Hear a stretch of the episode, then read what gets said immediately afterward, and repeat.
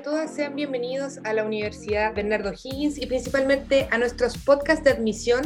En este capítulo estamos conversando con Lisette Osorio. Esta es la segunda parte de nuestro capítulo de kinesiología, en donde nos vamos a abocar en una temática actual que no podemos dejar de lado, ¿cierto? Que es el rol del kinesiólogo y kinesióloga en la pandemia del COVID-19. Lisette, ¿cómo estás? Bienvenida. Hola, bien, gracias. Qué bueno, me alegro que estés bien. Eh, bueno, vamos a partir este podcast preguntándote, por supuesto, lo que todos queremos saber, ¿cierto? Que muchos a lo mejor podemos intuir, pero mucho mejor que lo cuentes tú como kinesióloga, ¿cierto? Y directora de la carrera de la UBO. ¿Cuál ha sido el rol del kinesiólogo en este desarrollo de la pandemia? ¿Cómo se ha desarrollado el rol que ha tenido este kinesiólogo fundamental por lo demás? Eh, bueno, para nosotros como kinesiólogo ha sido eh, un tema importante, el, aporte que podemos dar dentro de esta pandemia, que ya llevamos más de un año en esto, eh, una enfermedad que cambia, que es diferente en muchos pacientes en cómo se manifiesta. Por lo tanto, también el kinesiólogo está inserto en casi todo el proceso de, esta, de, esta, este virus. Ya desde el, eh, hay kinesiólogos que están trabajando en la toma de PCR, por ejemplo. Pero no solamente es ahí donde puede trabajar, sino que también el kinesiólogo, sobre todo del área respiratoria, el que está a cargo de los seguimientos, ya que hay un deterioro eh, pulmonar, em, eh, el que evalúa al paciente, ¿cierto? El que, el que determina eh, o lo ayuda en, en poder recuperar sus capacidades funcionales, es, si hay un proceso que debe ser eh, hospitalarios, ¿cierto? Tenemos kinesiólogos que trabajan en la UCI apoyándolo, eh, ya que tenemos un paciente que está sedado en la mayoría de los casos, en sus movimientos y también en, los eh, parámetros de su, de su, del equipo que debe estar ayudándolo, asistiéndolo en la respiración.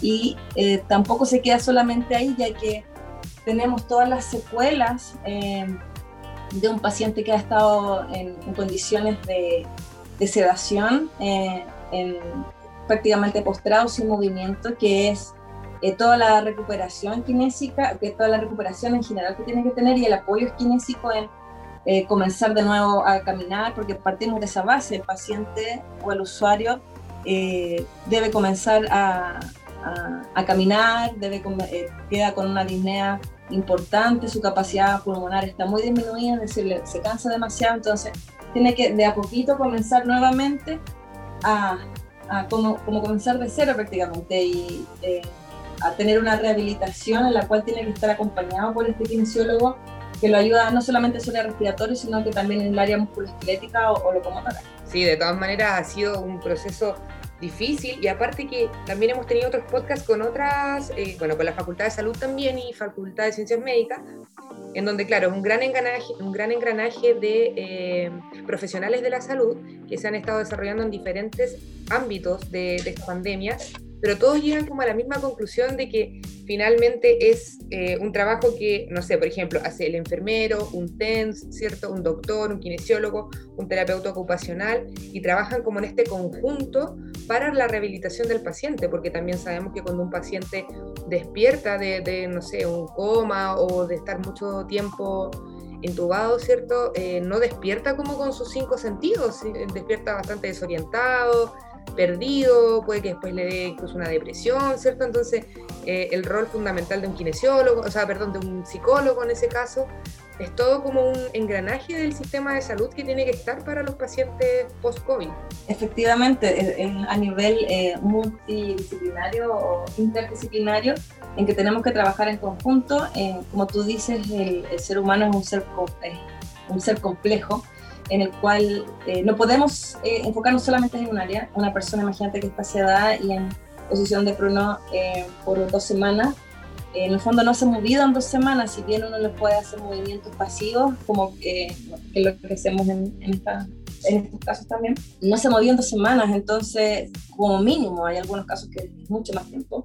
Entonces es, es, es comenzar, como te decía, de cero y, y estamos todos los profesionales que estamos a cargo de rehabilitación en, enfocarnos en, poder eh, que, que, se vuelva a insertar nuevamente a su vida eh, lo más normal posible, ¿cierto? Eh, porque como bien, si bien sabemos que quedan algunas secuelas, no sabemos muy bien hasta cuándo van a ser. Es una enfermedad nueva, es una enfermedad que, que, aparecen cosas de la nada de repente que uno dice, pero ¿cómo esto puede ser posible? Claro, ahora efectivamente es posible. Claro, que ahora tenemos no sé cuántas cepas, ¿cierto? Como que nunca termina. Y, como tú dices, todo nuevo, entonces nos hemos tenido que adaptar como en la marcha un poco. No, no, exactamente. Exactamente, han salido, han salido muchos estudios que tenemos que estar eh, actualizándonos constantemente porque, por ejemplo, algunos dicen que sí, después de sale otro estudio que dice que no, y ahí hay que, estamos aprendiendo sobre esta nueva enfermedad que, como su nombre dice, una pandemia, eh, y las pandemias generalmente son así. Capaz se pensaba que por el nivel de, de de tecnologías que teníamos iba a durar un poco menos, pero las pandemias en su historia siempre han durado años y también han, realizado cambios, cambios sociales, cambios en, muchas formas de incluso de pensar. Entonces, eh, es, todo un, movimiento, este, este, movimiento pandémico que está realizando y nosotros como profesionales de la salud estamos apoyando a que el paciente o el usuario se pueda retornar a su vida, eh, como te decía, normal eh, o dentro de esta nueva normalidad lo más rápido posible pero depende mucho de, de, cómo le afectó, cuánto le afectó también. Sí, es verdad. Bueno, y a partir de eso también queríamos conocer, Lice, tu, tu punto de vista, tu visión de cuáles son las secuelas que deja a nivel físico el COVID-19, una vez que ya salen como de lo más crítico y, tú que, o, o, tus colegas que tienen que tratar con este tipo de, de, rehabilitación física propiamente tal, ¿cuáles son las secuelas que deja, no sé, a un paciente quizás no tan grave, con uno más grave? Eh, ¿Cómo se, se maneja eso?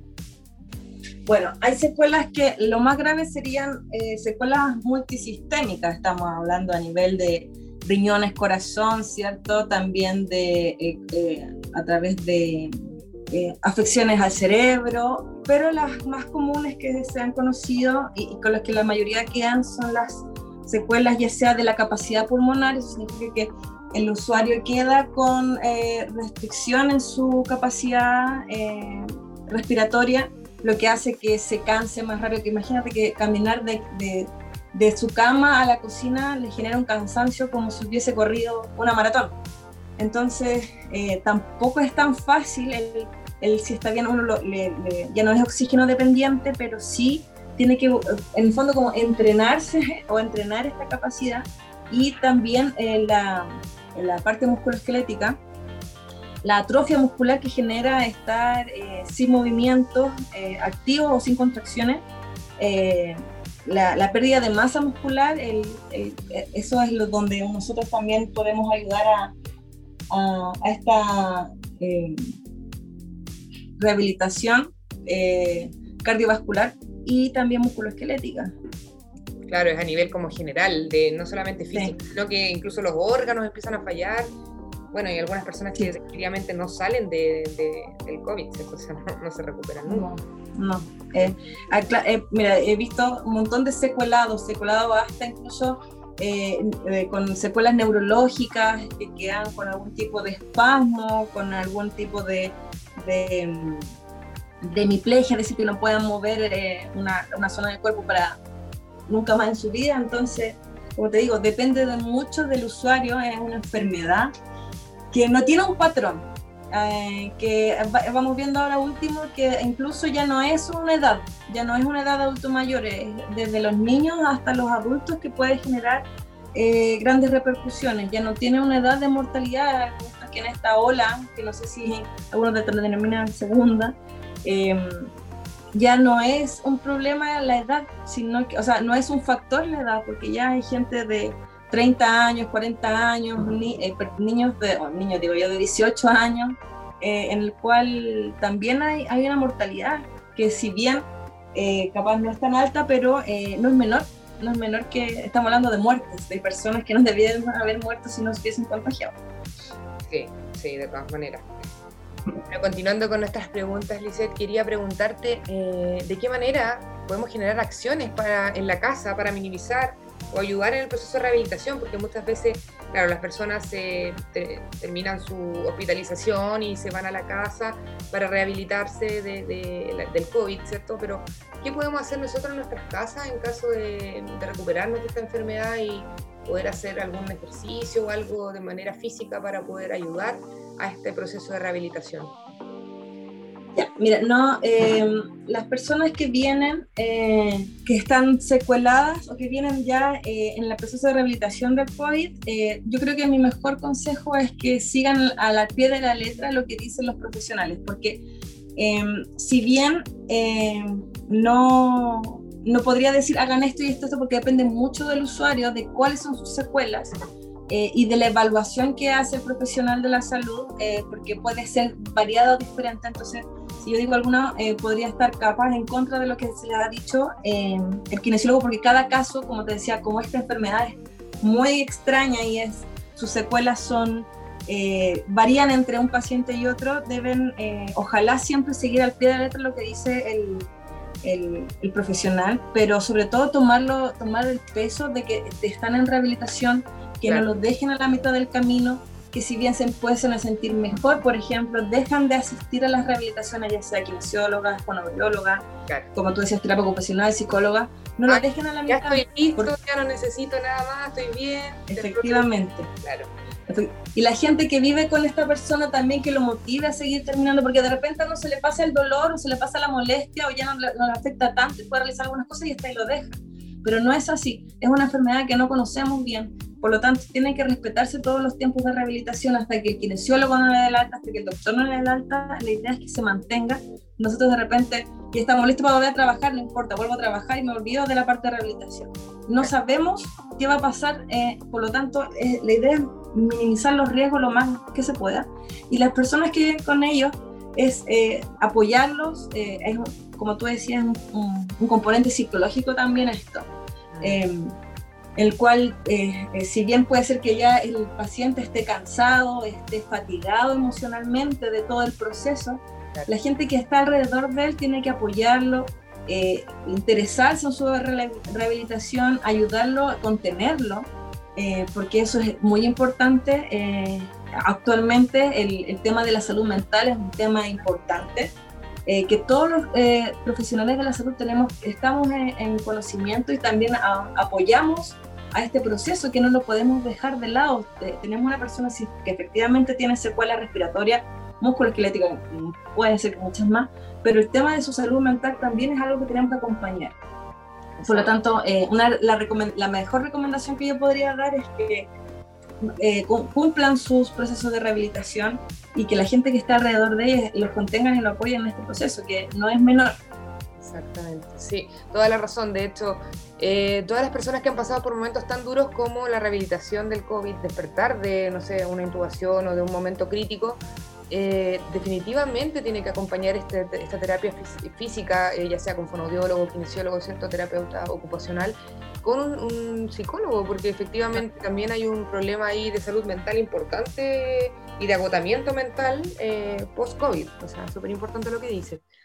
Ya para ir finalizando, Lizeth, quisiéramos saber en cuánto tiempo más o menos se proyecta que una persona que estuvo con COVID eh, se pueda recuperar, o, al menos en un alto porcentaje se pueda recuperar. Obviamente yo me imagino que dependiendo de la gravedad del paciente, pero más o menos.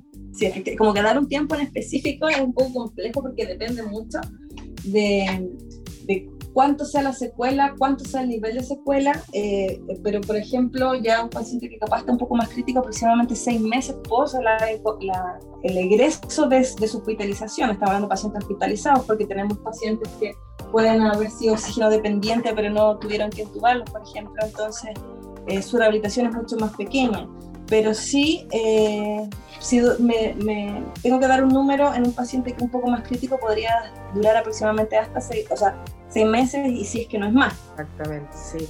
Es un tiempo no menor de todas maneras, sobre todo porque hay personas que tienen que volver al trabajo después, seguir con sus vidas, sus vidas de papás, de mamás. por eso te decía, exacto, es todo un mundo esto, entonces por eso es importante que de repente eh, no dejar de lado la rehabilitación que puede ser un poco extensa, eh, pero, pero no dejarla a la mitad, porque no sabemos cómo se comporta esta patología.